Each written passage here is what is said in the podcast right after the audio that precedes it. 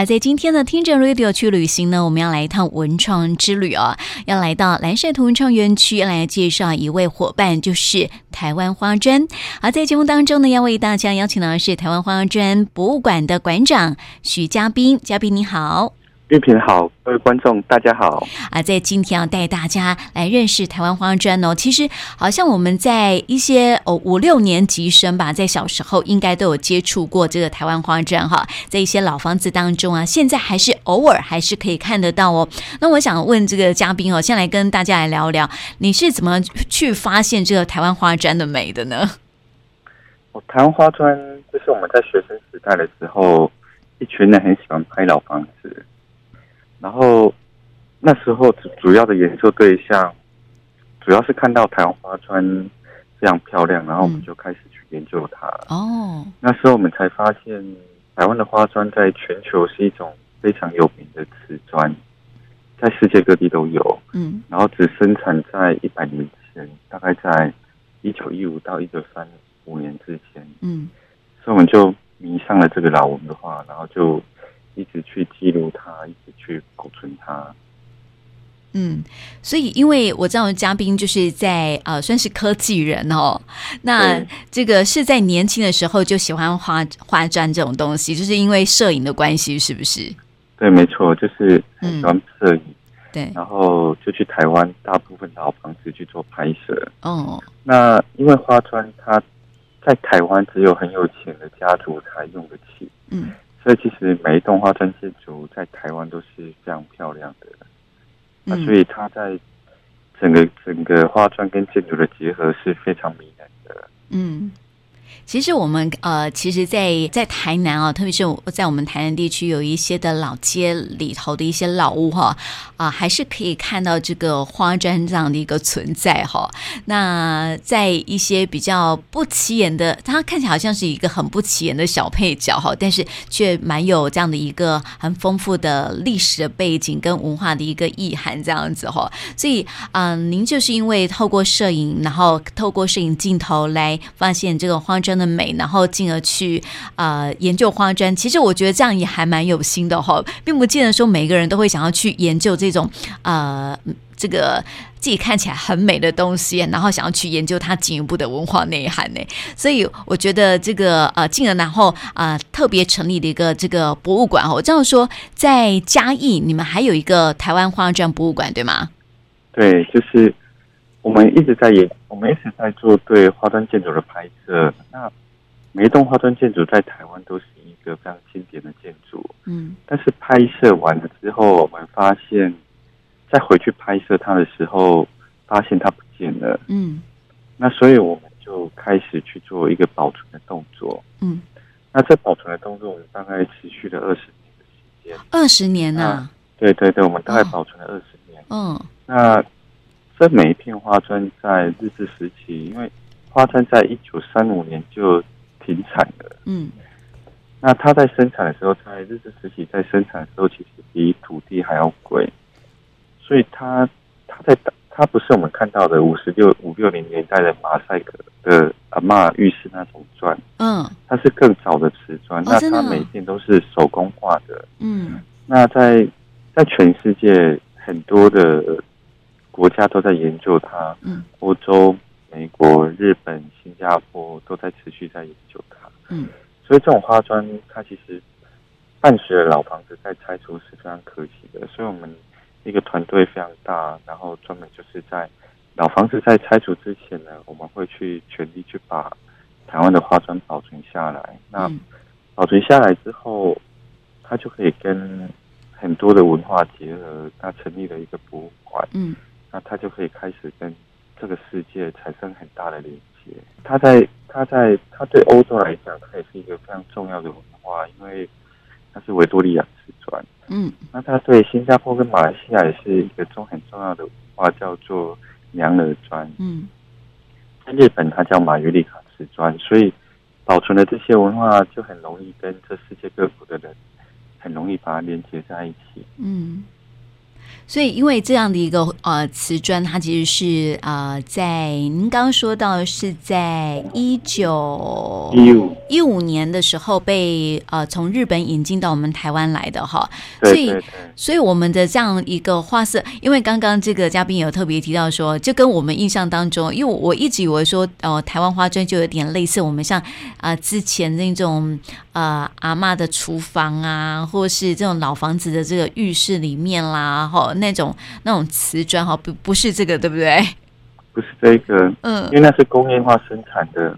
嗯、我们在保存是追溯到更早的年代，大概是在九九九十年到一百年之间。哦，那它是一个不可逆的文化，因为它每一片都是手画的，然后在全球在一九三五年就停止生产。全部吗？对对对，各国吗？不管是不管是欧洲跟日本都是。哦。对，所以它已经停止生产的一个文化，嗯、所以它是非常珍贵的。所以在二零一二到二零一六年，在欧洲有发起一个全球性的运动，他们就是在研究这类型的花砖，嗯，那结合了很多的国家，那台湾也在里面。哦，真的？那对对，有申请世界非物物质文化遗产。对，对。嗯所以，我们台湾也算是一个代表了，然后就是说，可以跟世界从这个台湾花砖来做一个连接，这样子。台湾是代表中的代表，因为台湾的花砖文化跟全世界各国的发展不太一样。哦、真的吗？嗯、哦，对，因为全世界的铺法其实比较一致。那台湾花砖的用法，因为台湾花砖非常昂贵，嗯，所以它在。每一个家庭可以拿到的花砖其实不多，嗯，可能五片，可能十片，比较大户的，像首富雾峰林家，它可能有两百片，嗯，那所以它在整个使用上跟台湾最最棒的工法做结合，例如台湾的红砖建筑啊，嗯，台湾的洗石子啊、磨石子啊，他们都结合成一个一个很美丽的艺术品，嗯，哎，所以这台湾最棒的地方就是。花砖跟台湾红砖的建筑在整合上，在全世界只有台湾有，而且它整合的非常棒。嗯，对，所以，嗯，所以我们去年就去日本，跟日本最大的瓷砖博物馆去做一个合展，所以在日本，所以整个回响就非常大。嗯，那因为它是很容易连接世界各国的，因为每个国家都有花砖，但是每个国家的用法都不太一样，所以。所以每个国家其实，在跟文化跟文化交流，其实花砖很容易引起共鸣。对。嗯，因为它就像一个艺术品一样啦，哦，又是这么的过去，又是生那么的生活化的一个东西，这样子哈、哦。不过您刚刚说到，就是说，因为啊、呃，台湾花砖因为它非常的昂贵哦，所以在我们台湾就是啊、呃，有钱人家才会看得到这个呃花砖哈、哦。那因为在呃一九一五年的时候，他从日本引进到我们台湾来哈、哦，所以因为你刚刚也说到说，它跟世界各国我们台湾花砖跟世界各国的制作的一个方式是不太一样的哈、哦，所以。跟日本也是不太一样的，对吗？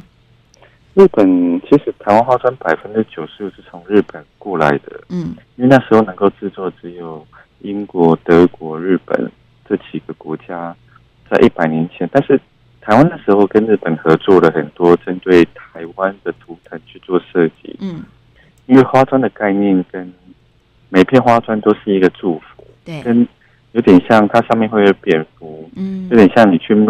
庙里面会看到蝙蝠的木雕，但是代表福气岛。嗯，所以花砖的概念也是一样。所以日本的时候针对台湾做了很多台湾市场的一个刻字化设计。嗯，啊，那都是一些很棒的意念。那每个人把它拿到之后，镶在自己的房子上面，嗯，房子外面就代表一个很棒的祝福。哦，对，那这是跟世界各国不太一样的地方。是。那种概念有点像是我们台南安平不是有那种建诗吗？建诗每一个就是家户他会有的这个建诗也不太一样哈啊，想要表达的那种家里面的那种意象也是不太一样哈。像这个花砖啊，您刚刚有说到说蝙蝠啊，就有那种福气的意思哈。那呃，在好像我知道说，像是有希望这个家庭能够多子多孙的哈，就用石榴的方式来呈现，对吗？对对，因为日治时期，嗯，很重要就是生很多小孩，对呀、啊，所以石榴在花砖的出现的频频率就非常的高。哦，嗯，这在日本会有会会有这样的一个图像的一个表达吗？其实日本的花砖它比较可惜，因为其实日本的花砖其实都快拆光了。哦。那剩下京都的一个咖啡厅跟澡堂还存留在，因为它大部分都拆光，所以花砖比较精致的文化在亚洲应该是属于台湾啊，真的哦。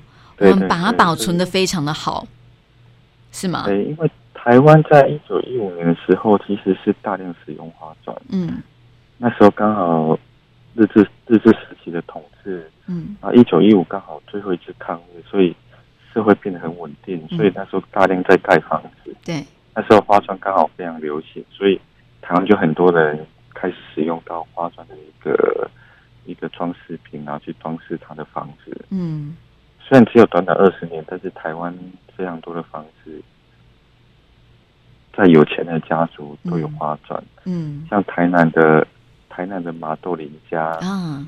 三大家族之一会有砖，然后其他一些重要的古迹，像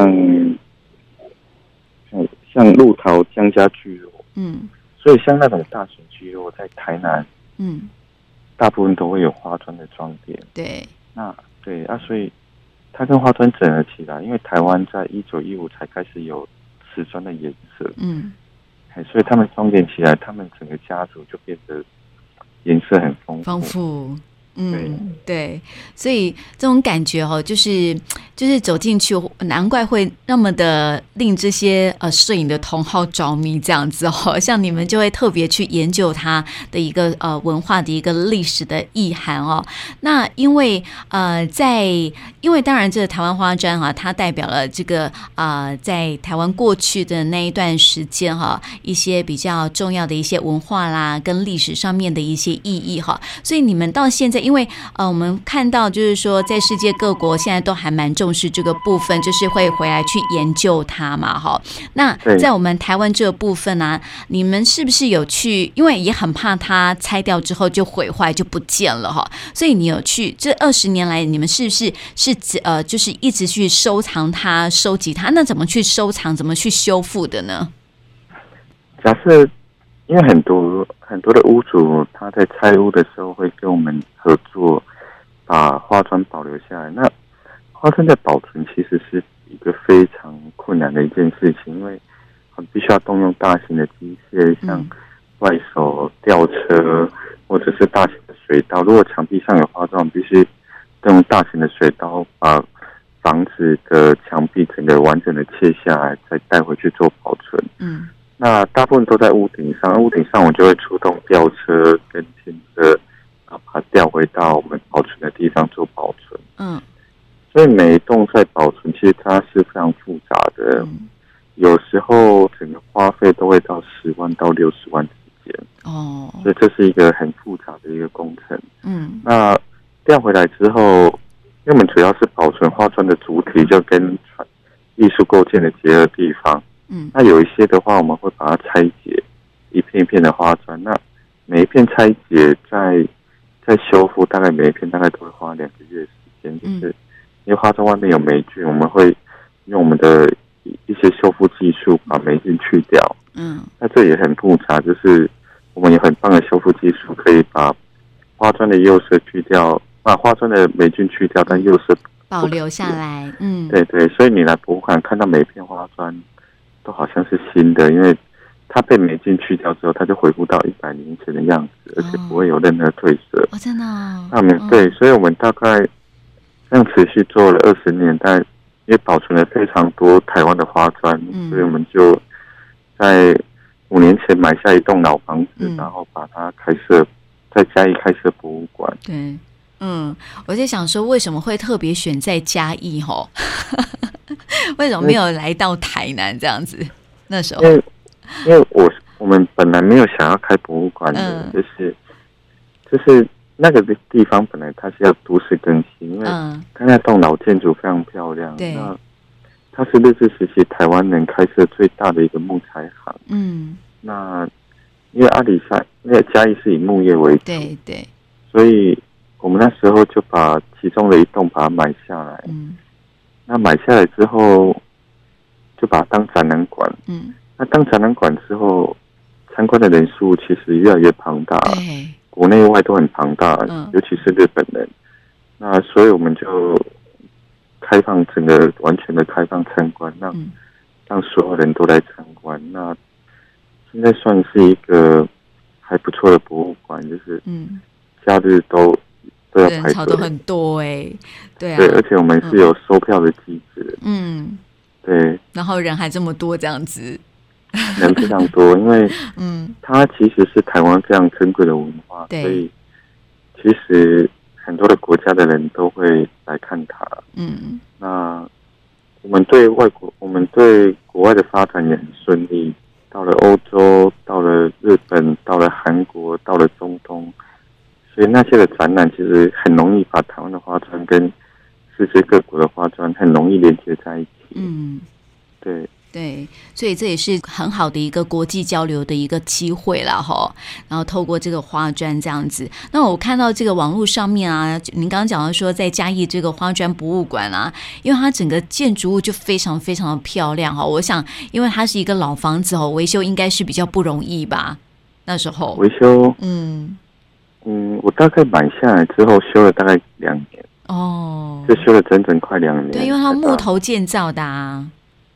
对，然后因为它之前是那个三妈臭臭锅使用的，所以它其实有点糟糕，所以我们就大概请，因为嘉义还不错，嘉义就是很多的老师傅都还在，嗯，所以他们在修复的过程就会比较仔细，嗯，对啊，所以修完了之后，那栋就恢复到到大概八十年前的样子，嗯，就变得非常漂亮，对。真的真的是非常漂亮的一栋房子哈，那我再搭配上这个花砖呐、啊，我就觉得整个就是好古色古香的感觉哟。你进来就可以看到两个文化的结合，林业文化跟花砖文化的结合。嗯，它刚好是在同一个年代。嗯，对呀、啊。哎，之前好像还有做民宿，现在不做了，对不对？没有，那是刚开始前一两个月，那时候没有。哦、我们就是花了很多的钱把它买下来，嗯、然后。因为买下来之后，它的空间其实没有人利用，会有问题。对对，所以我们那时候就开放人家进来住。嗯，但是开放它一两个月之后，发现一楼就让人家参观，二楼就就让人家住。但是开放一两个月之后，发现一楼的参观人数很多，我们就直接把二楼也整个哦开放了这样子。对对对，所以它是一个很不错的状况，就是嗯，哎，有很多人来参观，那代表。这边其实让人家来参观是一个最棒的事情，就是老老房子最怕就是没有人在里面，他没有使用。是啊，那所以我们那时候就那时候刚好第一年的时候，我们是预约参观，就是我们不用收门票，那你打电话来预约，嗯，我们是会去开门，然后让你进来参观。嗯，那时候大概维持了一年。那这样因为太多人来预约之后。非常频繁，所以我们就干脆，嗯、那我们就整个开放，让所有人参观。嗯，那我记得第一年，第一年是免费，第二年的时候是免费参观。嗯，那免费参观，因为参观的入场人数太多，所以品质没有很好，嗯、所以我们就开始收费去管控这件事情。对呀、啊。而且还可以透过这个呃收费，可以来做一些呃相关的一些维修啦，吼。应该博物馆收费都是收身体健康的，因为维修还是要花很大的心力跟金钱，对不对？对，维修在老屋的修复其实要花，老屋在保养其实要花很多钱。对呀、啊。嗯，那我想问哦，你自己在这个科技业上班啊，怎么还有这样的一个心力？你看，就是啊、呃，光是要把它修复，或是光是要把它抢救，把这个花砖把它抢救下来哦，就要花很多的，包括时间啦、精力啊，甚至是金钱哦。那你怎么会愿意去做这样的事情？我也觉得非常的好奇。因为它是一个，嗯，它是一个很冗长的过程，大概。全年大概接近二十年时间，所以它其实没有你们想象的那么的忙。嗯，对，它是一个非常冗长的过程。那文化它是一点一滴的去累积的。嗯，所以它可以累积到一个博物馆，也是大概走了二十年。嗯，对，所以很少很少文化它是可以速成的，它都是累积的，然后一点一滴去坚持，嗯，然后去完成这件事情。嗯、那我们刚好就一群人对这个也有兴趣，嗯。然后就一直在做这件事情。对，我觉得你们真的是非常非常的用心哈、哦。那我们啊、呃，待会休息过后呢，我们来聊一聊哦。现在在我们啊、呃、台南这蓝晒图文创园区哈啊、呃，也有一个，就算是一个展览空间吗？一个商店。嗯，所以哈，我们待会再跟听众朋友来介绍这个部分哈。我们先休息过后呢，待会再回来哦。